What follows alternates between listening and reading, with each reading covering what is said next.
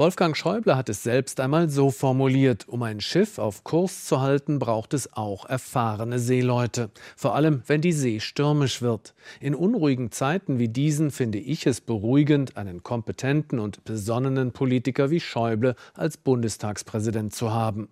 Klar, es gibt Abgeordnete, die nicht zu den Leistungsträgern gehören und die nach acht Jahren im Job nur noch einer müden Routine folgen. Aber wollen wir wirklich die Fähigkeiten und Kenntnisse in unserem Parlament künstlich künstlich beschneiden, indem wir nach einer bestimmten Anzahl von Amtsjahren sagen, egal wie gut oder schlecht ihr wart, jetzt ist Schluss?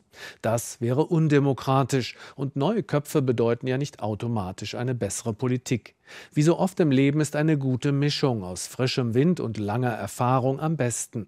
Gerade in einem Arbeitsparlament wie dem Bundestag braucht es viel Zeit, um sich in die komplizierten Themen einzuarbeiten. Der Bundestag profitiert von erfahrenen Politikerinnen und Politikern, die sich über Jahre eine hohe Fachkompetenz erarbeitet haben.